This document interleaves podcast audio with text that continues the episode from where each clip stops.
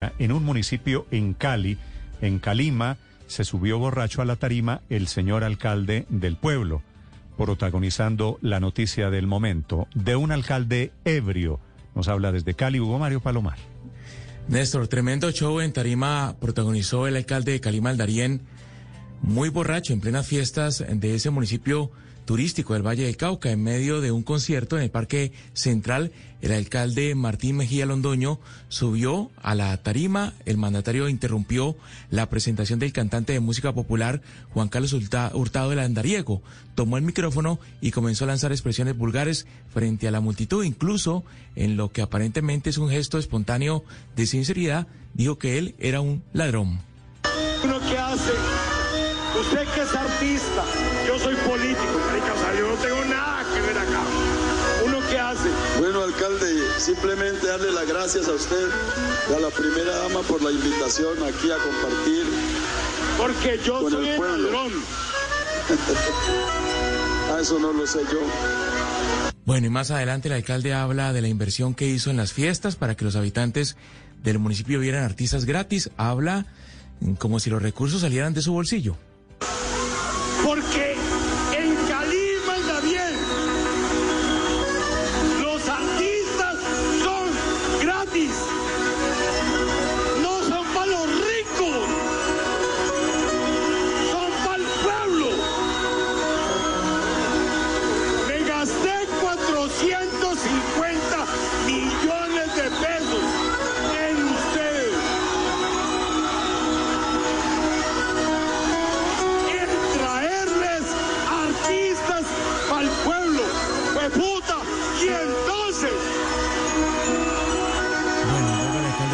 pidiendo tequila. Hasta el momento no se ha pronunciado el alcalde de Cali Maldarín, Néstor. Las fiestas de este municipio terminaron en medio de riñas entre ciudadanos embriagados en el parque principal. Sí, esa es la, pasando el autor- guayabito. la autoridad del pueblo.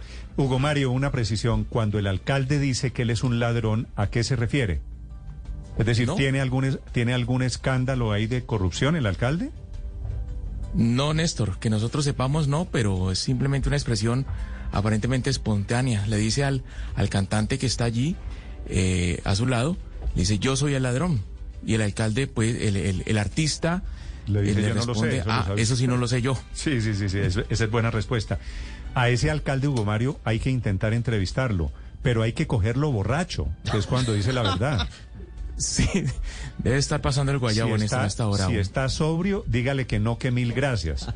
Si está borracho, esa es la entrevista que vale.